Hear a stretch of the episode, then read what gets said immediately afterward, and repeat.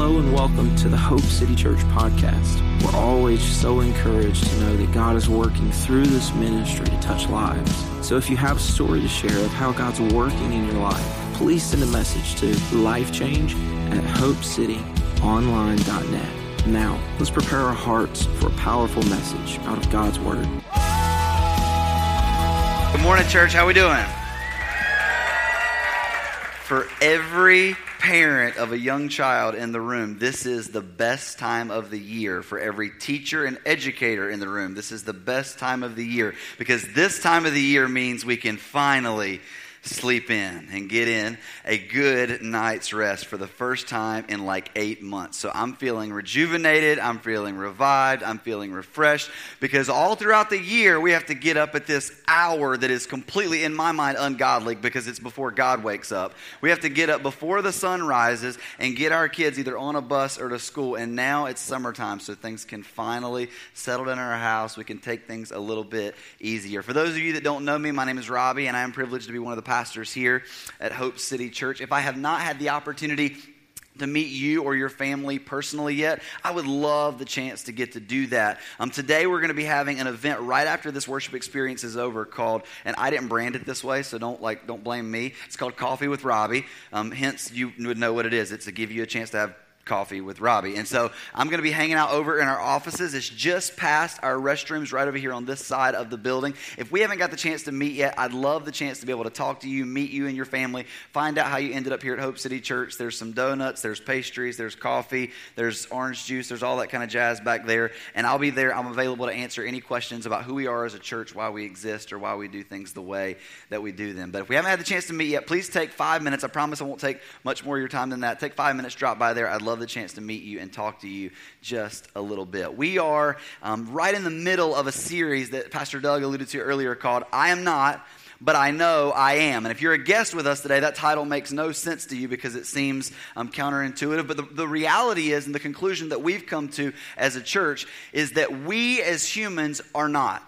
Period. You can fill in the blank with whatever you want to fill in the blank with, but we are not good enough. We are not strong enough. We are not smart enough. We are not wise enough. We aren't anything enough to be able to handle the things that this life throws at us. But the good news for you and the good news for me is that we don't rest in our sufficiency. We don't rest in our ability. We don't rest in who we are because as followers of Jesus, we've been granted the opportunity to live life the way we were always created to live, and that's in fellowship and relationship with God, whose name just happens to be I am. So while we live life knowing that we're not, that's okay, and that's not bad news because we have a personal relationship with, and we know I am. Can I get a witness? Amen. Is that, is that good news for you? Okay, it's good news for me, and I'm glad that I get to live life that way. I alluded to my kids earlier and about how we get to sleep in now. One of the things that's interesting about being a dad of a seven year old, a five year old, and a three year old is the strange things that you find playing on your television at random hours of the day. Like, I walked through my house the other morning. This was while my kids were still in school. Walked through my house. The kids had already left to go to school. I'm walking through the house doing what dads do, and that's cutting everything off because for some reason children don't have the capacity or the ability to turn anything off ever. And so I'm walking through cutting fans off. I'm walking through cutting lights off. I'm walking through cutting televisions off. And it's strange to me that in every room there seems to be random stuff playing in my house house, yet there are no children in my house. So I walk into one room and there's Doc McStuffins. And if you don't know what Doc McStuffins is, God bless you. Um, you, you. You don't have to deal with the things that I have to deal with in my life. So I go in and I cut Doc McStuffins off. And then I go in another room and there's this other show, and it's the show my daughter watches all the time, and it's called Daniel Tiger. Anybody ever seen Daniel Tiger? Anybody ever watched Daniel Tiger? Okay, you guys are not privileged like I'm privileged. Let me tell you what Daniel Tiger is. Daniel Tiger is Mr. Rogers reincarnated. So what they did is, okay, how many of you grew up watching Mr. Rogers? Now we're talking. All right. So this is basically, you remember the cat from Mr. Rogers, the cat Daniel, and Fred Rogers did the voice for Daniel, and this cat was like insanely terrifying looking, like super creepy looking. Um, anyway, they took this cat and made it a sweet, cute little cartoon, and now it's Daniel Tiger's neighborhood, and it's still got the little blue train, and it's still got all the characters that were in Mr. Rogers' neighborhood, except Mr. Rogers is no longer in the show. Now it's just Daniel Tiger's neighborhood. And so it's this really odd, weird spin off of Mr. Rogers, but my kids absolutely absolutely love it. So I thought the other day it'd be cool to show them where that show originated from. I would show them some footage of Mr. Rogers' neighborhood. And I haven't seen Mr. Rogers. You gotta, you guys got to know I, I, haven't seen Mr. Rogers since like I was this big. And so this was the first time that I had seen Mr. Rogers in a while. It was the first time my kids had seen Mr. Rogers ever. And so I looked up um, Daniel Tiger, Mr. Rogers, so that we would see a scene where they would have a character that they knew and a character that I knew, and I could talk to them about it and we could have a conversation. We pull up Mr. Rogers, and I'm just telling you guys, I don't think we realized how creepy Mr. Rogers' neighborhood really was. Like in every sense of the word. First of all, I showed them the cat, and this is my daughter Callie said, that's not Daniel. she said, That's not Daniel. Because this cat was freaky looking. Her Daniel tiger is super cute and super nice and super cuddly. And this tiger looked like it had been strung up in the back of an alley somewhere for several years and then brought out to be a puppet. And so she was freaked out by that. And then then Mr. Rogers comes on and he starts singing his songs and talking, which for the record, I didn't realize at the time, but Mr. Rogers has zero musical ability whatsoever. He can't stay on time to save his life. So he's singing these songs and he's singing about how he loves me and how I can be everything that I want to be and I just need to be me and he wants to give me a hug, which sounded really cool when I was six, seven, eight years old. And now that I'm watching, I'm going, who is this creep? And what is he doing on our children's television, right? Now, now, please don't send me any letters. And if you do, if you're offended, if you're a huge Mr. Rogers fan and you love Mr. Rogers and you just thought he was the greatest thing ever, and what I'm about to say offends you, you can send your emails to Doug Irvin at HopeCityOnline.net. Don't send them to me. But here, here, here's the deal. Mr. Rogers said some of the weirdest and strangest stuff that in his world was totally fine, totally innocent, and totally okay. But in every other real world situation, we would run for the hills. Can you imagine if a man came home, took his jacket off in his home, and put a sweater back on in his home, took his dress shoes off, and put tennis shoes back on in his home? Yes, Mr. Roger was the original hipster, right? And, and sits down and says, I would like to spend the afternoon hugging and holding your kids, speaking to them, telling them how wonderful I think they are, how I want to give them a hope and a future, that I want to speak life into their life. And by the way, nobody else is there. Middle aged man in a sweater and some tennis shoes, along with your kids, and they're going to play puppets when mommy and daddy aren't around. I'm just saying, I don't think Mr. Rogers would work in the 21st century. And here's why because what often seems, particularly in our culture, what often seems to work in theory doesn't always translate into reality very well. Like what, what may make sense in the pretend world would seem completely odd or weird or out of place in the real world. And there's a particular facet of being a follower of Jesus that this rings true with. And that is this idea that because we know that God is I am, even when we're not, that we're going to be at peace. And as long as we trust in Him and lean on Him, everything's going to be okay. And we're never going to fear and we're never going to worry. That sounds really good in theory. That sounds really good in Bible world, in church world. But in real life, is that really possible? Like, is it really possible not to worry about your future? Is it really possible not to worry about your kids? Is it really possible not to worry about your finances? Is it really possible not to worry about those things and instead just trust God because you know He's bigger than all those things and He's got it under control?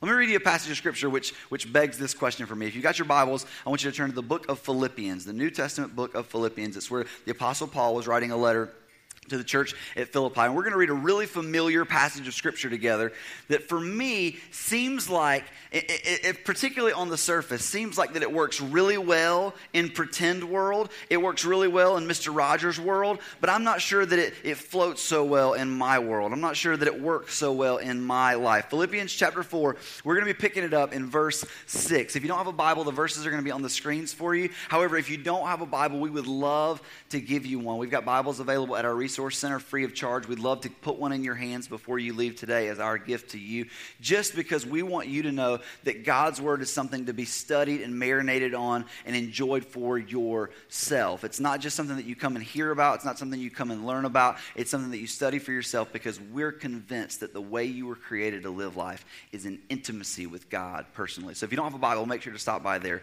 and pick one up. Philippians chapter 4. Verse 6. And tell me if this does not sound like one of those verses that sounds good, but doesn't really jive in my world. Paul says, Do not be anxious about anything. Don't be anxious about anything. Wait a minute. So you mean when I lose my job, I shouldn't be anxious?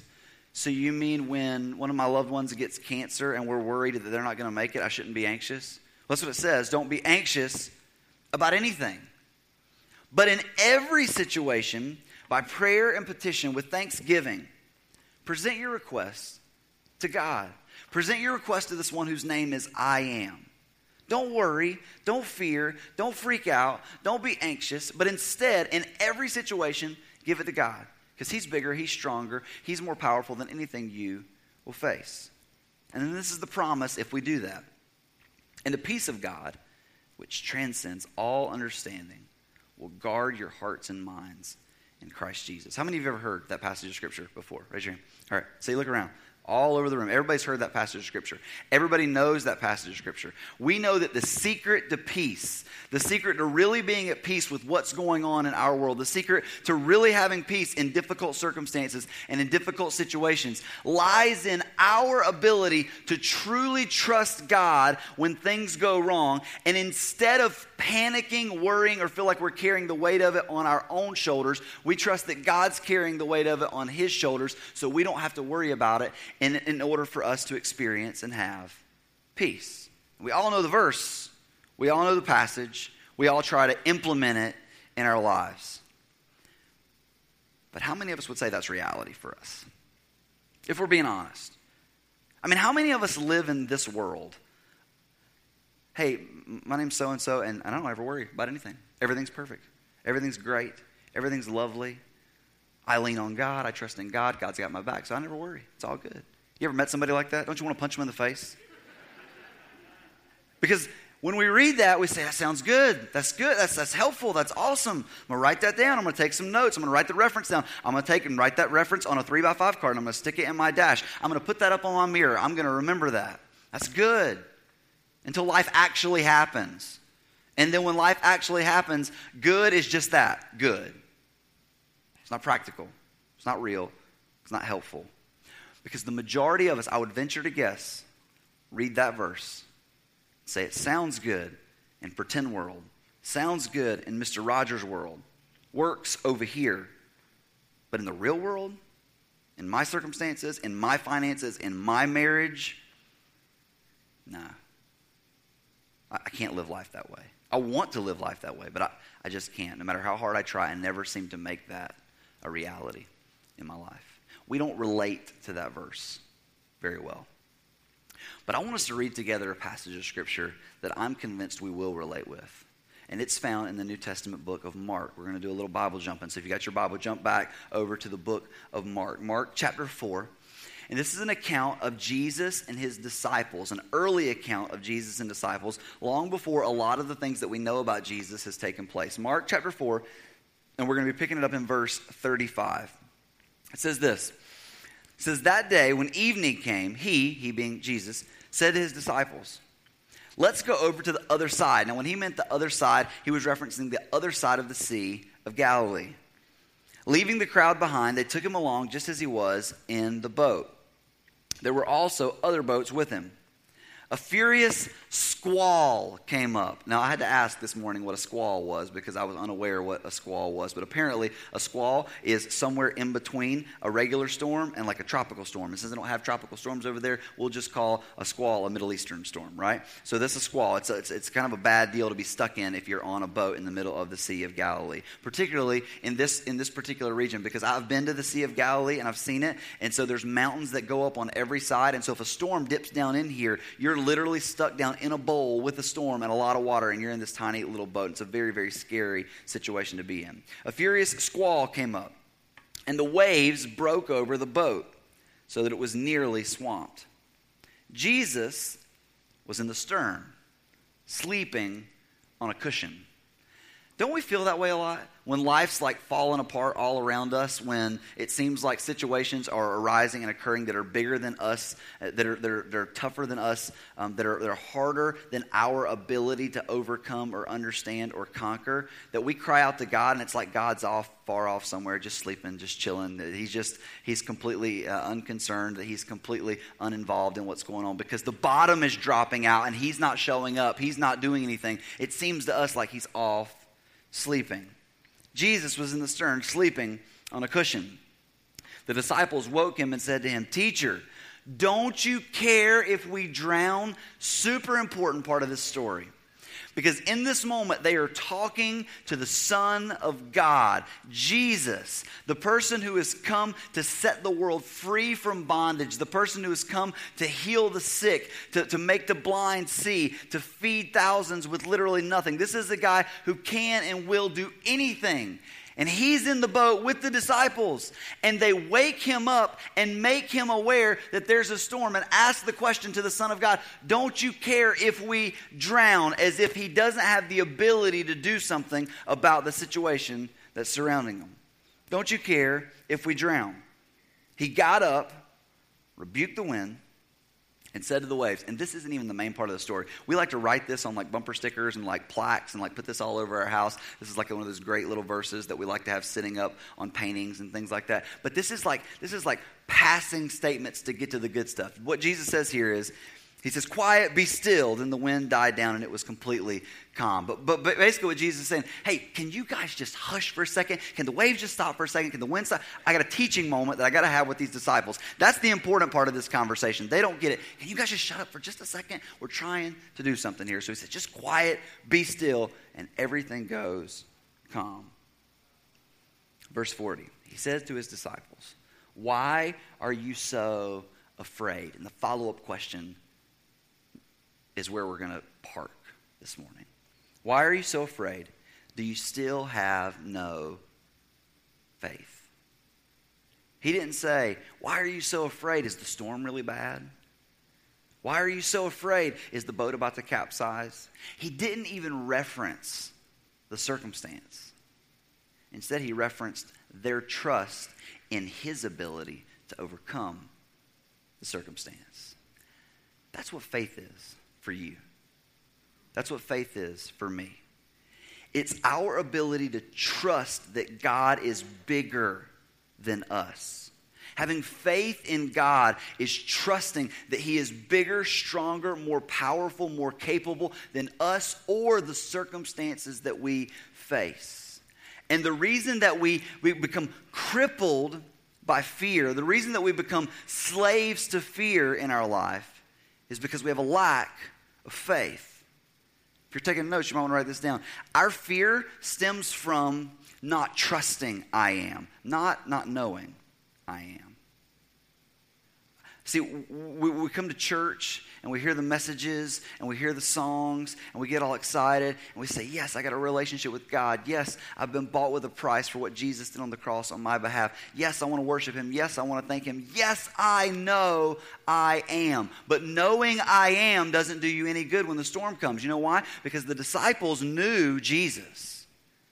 Matter of fact, they had Jesus in the boat, they knew Jesus. They had seen Jesus move, they had seen Jesus work. They knew this guy was special. They had left everything behind to follow this guy. They knew I am. And we don't like to talk about it. And we don't like to word it this way. And we don't like to admit it. But we know Jesus. But all too often, we don't trust Jesus.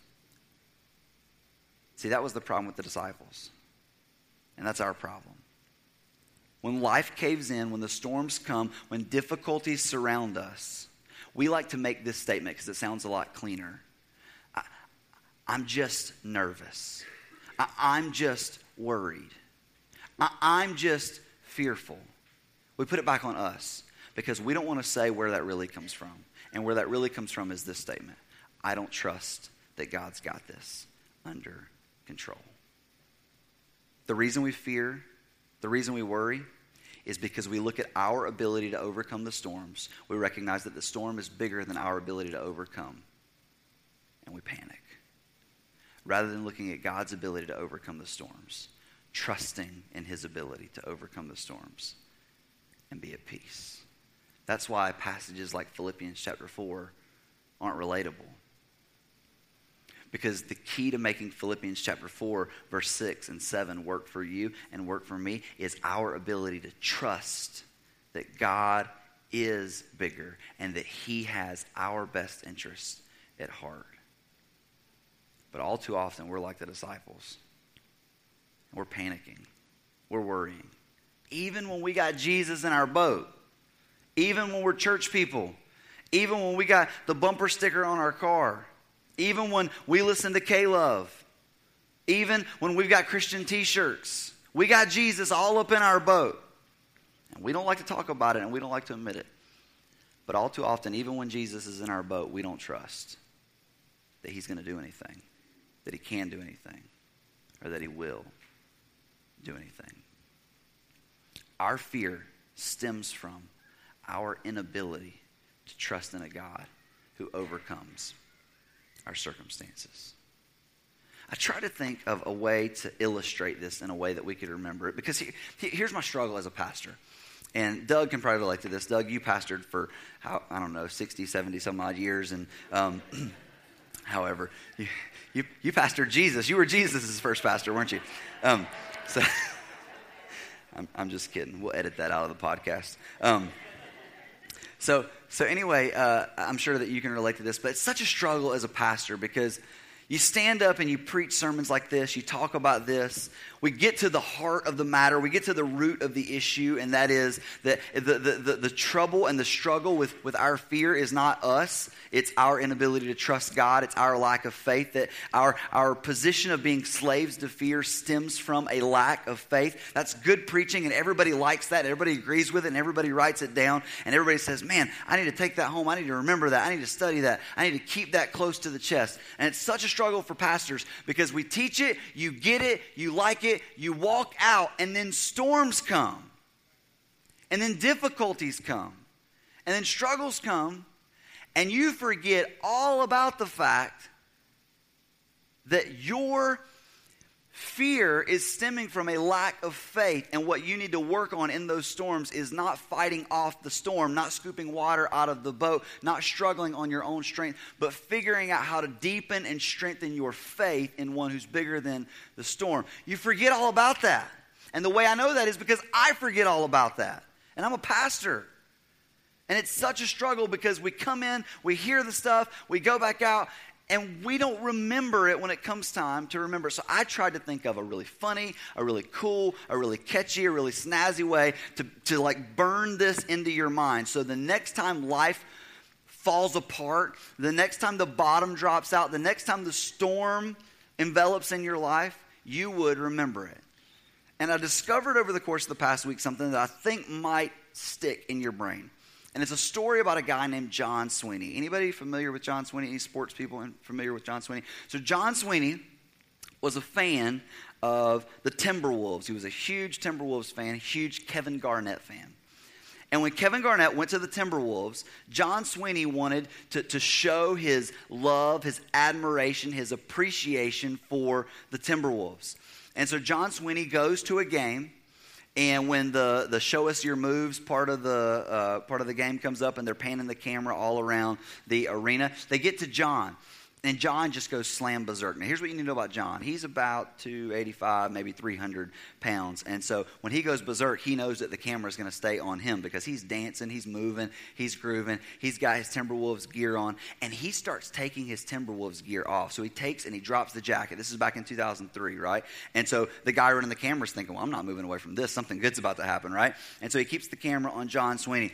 And then he's wearing underneath his, his, his Timberwolves hoodie, he's wearing this little little like cropped shirt that sits about like this, and so his belly's hanging out, and so the camera is definitely not moving at this point, right? Like they're all about it. They're like, oh my gosh, what's about to happen? And then it's got a little cut in the top of it, and then he rips that off, and he's got like Kevin Garnett stuff written all over his chest, if you want to call it that. He's got Kevin Garnett stuff written all over his chest and all over his arms, and he's dancing. And I wanted to show you guys this video because the video went viral back in 2003. The video went crazy, it went viral. I wanted to show it to you so bad. And last night, I literally had it prepped, ready to show you guys. And last night, my wife I was looking over my notes and my stuff that I was going to be doing, and she said, You can't show that in church. And I said, Why can't I show that in church? And she said, I'm just telling you, you can't. There's no way that you will ever come back from showing a video of a 300 pound shirtless man like shaking and strutting his stuff in church. And I was like, oh, baby, I'm sure it'll be fine. She's like, no, this is one you're going to have to trust me on. That's inappropriate. He's doing vulgar things while he dances, and you can't show that. Not only will people not only remember what it is that you taught about when storms of life hit, but they will remember that you showed that in church for the rest of their lives, and you will never, ever be able to come back from it. So I said, okay, I won't show that particular video. The reason that I tell you all of that is because in that video, you see the security guards coming down and they escort John Sweeney out of the game. And everything changed. His whole demeanor changed. His face changed because he's having fun. He's having a blast. Everybody's loving it. Everybody's digging what he's doing. The crowd's going crazy. But then the security guards come down and right in front of his daughter escort him out of the game. And he just like looks defeated, looks so sad. He was so heartbroken that he got kicked out of his favorite team's game for showing that kind of support. And for the next 12 years, 12 years, because of fear of what might happen if he showed his excitement or enthusiasm for the Timberwolves, he didn't move.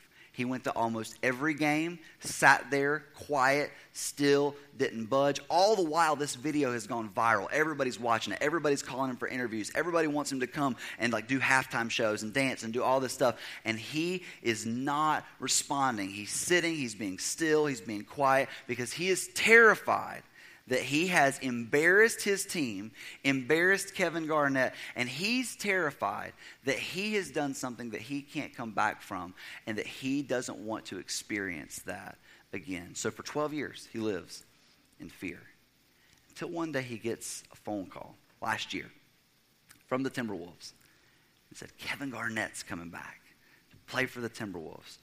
First game back. We want you to come and we want you to welcome him home. We, as the team, the ones in charge, the ones who are in control, the ones who pay the security guards, the ones who, who are in charge of everything that's going to be taking place, we want you to come and welcome him home. And I did bring footage of that, and I want you to see how he welcomed him home. You guys check this out. All right, fans, hey, we're going to keep this energy going. It is time for you to show us your moves. Let's see your dance moves. What do you got?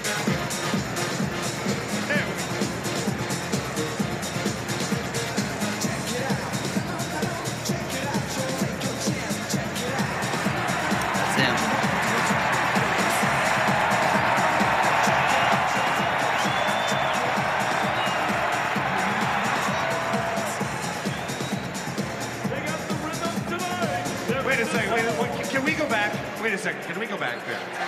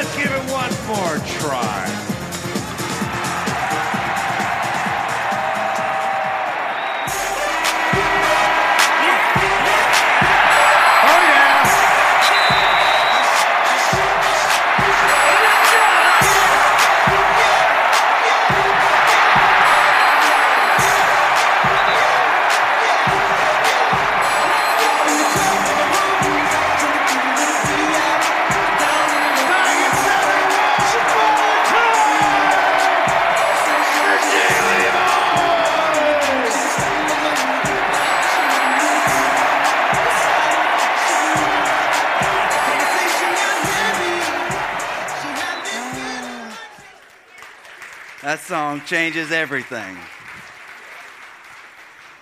All you need is a little Nelly. That changes everything, right? no, I love that video. I love that video. So, the, the, the reason that I wanted to share that with you was this something changed for him. 12 years he's not dancing, 12 years he's leaving his shirt on. 12 years he's saying, I'm staying away. I'm not going to touch. I'm not going to even get anywhere near. I've embarrassed my team. I've embarrassed my favorite player, and I don't want any. I'm fearful. I'm fearful. I'm fearful for 12 years. And then all of a sudden, everything changes. And what changes for him is the circumstances. And the circumstances are now the ones who are in charge, the ones who are in control, the ones who are bigger than the security, the ones who are bigger than the fear, the ones who are bigger than what happened before, said, We got your back. We want you to come do this. We're standing with you. And so now he's not going and ripping off his shirt in his own confidence. He's going in the confidence of the team that he loves. He's going in the confidence of the ones who've called him. In your life and in my life, the key for us overcoming fear is not figuring out how we can be stronger than our circumstances. It's not figuring out how we can get past this set of storms because that's where we spend all our time.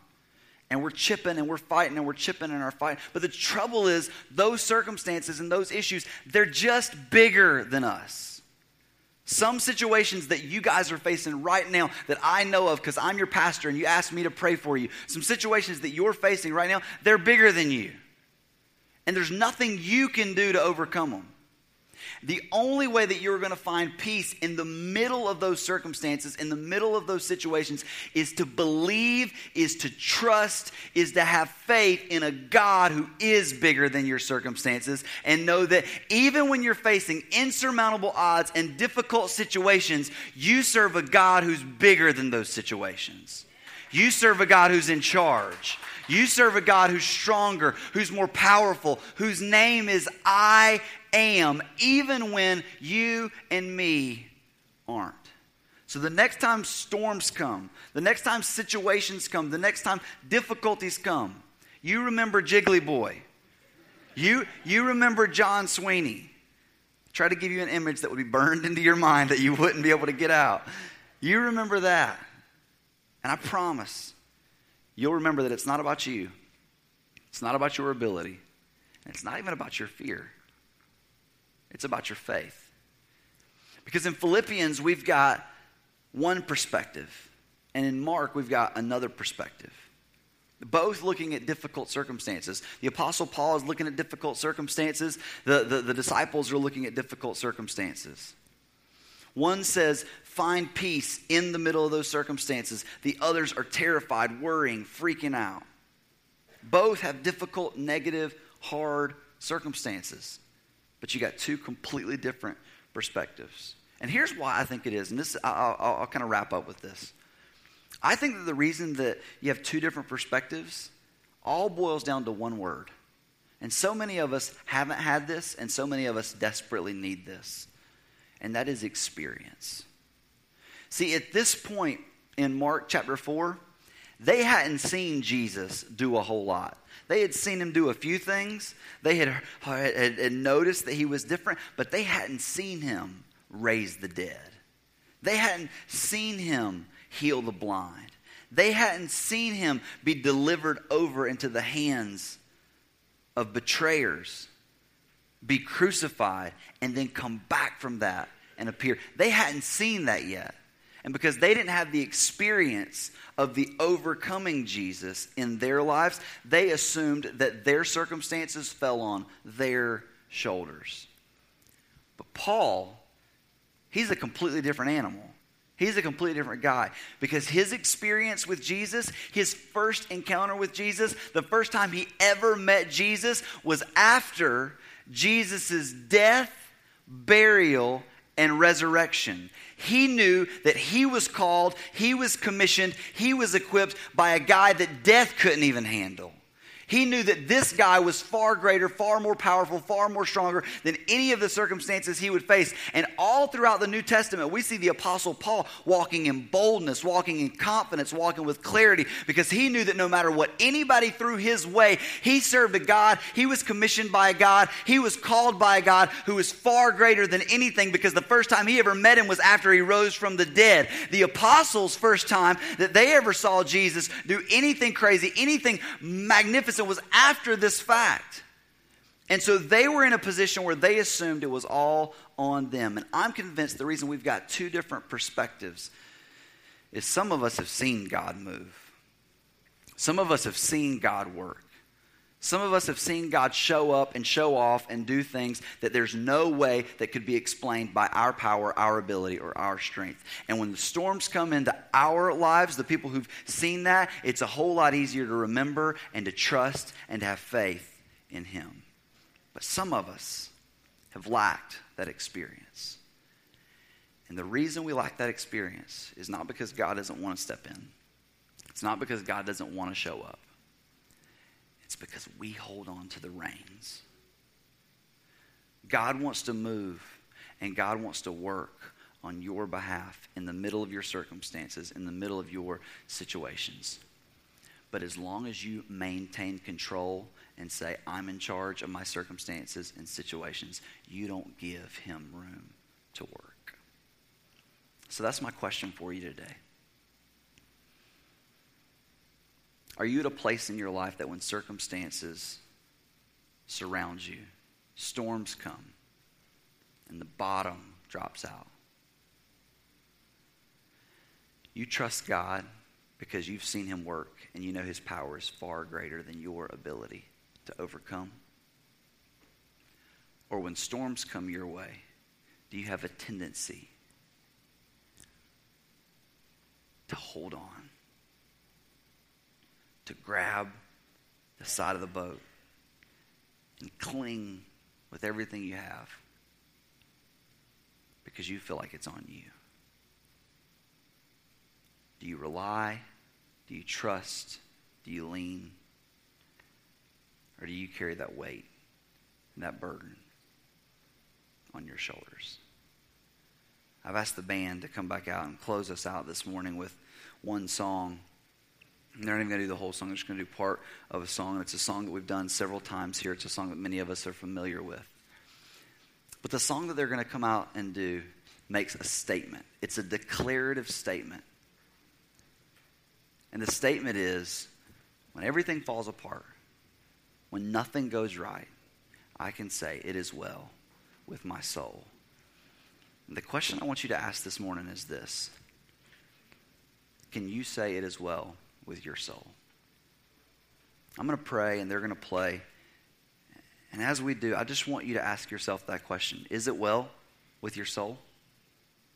When everything's fallen apart, when life caves in, is it well with your soul? Not because of where you are, but because of whose you are. Not because of what you're facing, but because of who you're facing it with. Can you say, It is well with my soul? And if not, I want you this morning, maybe for the very first time, maybe you've never given God control of your life. Maybe you've never accepted what Jesus did on the cross on your behalf. Or maybe you have and you've been hanging on to control, clinging to control, and carrying the weight of those burdens. As the band plays, I want you to tell God that. Say, God, I've been holding on. I've been holding on for too long. And I want to give you control. I want to be able to say it is well when I face difficult circumstances because of who you are in my life. God, we love you. We thank you. More importantly, we trust you with our lives. It's in Jesus' name we pray.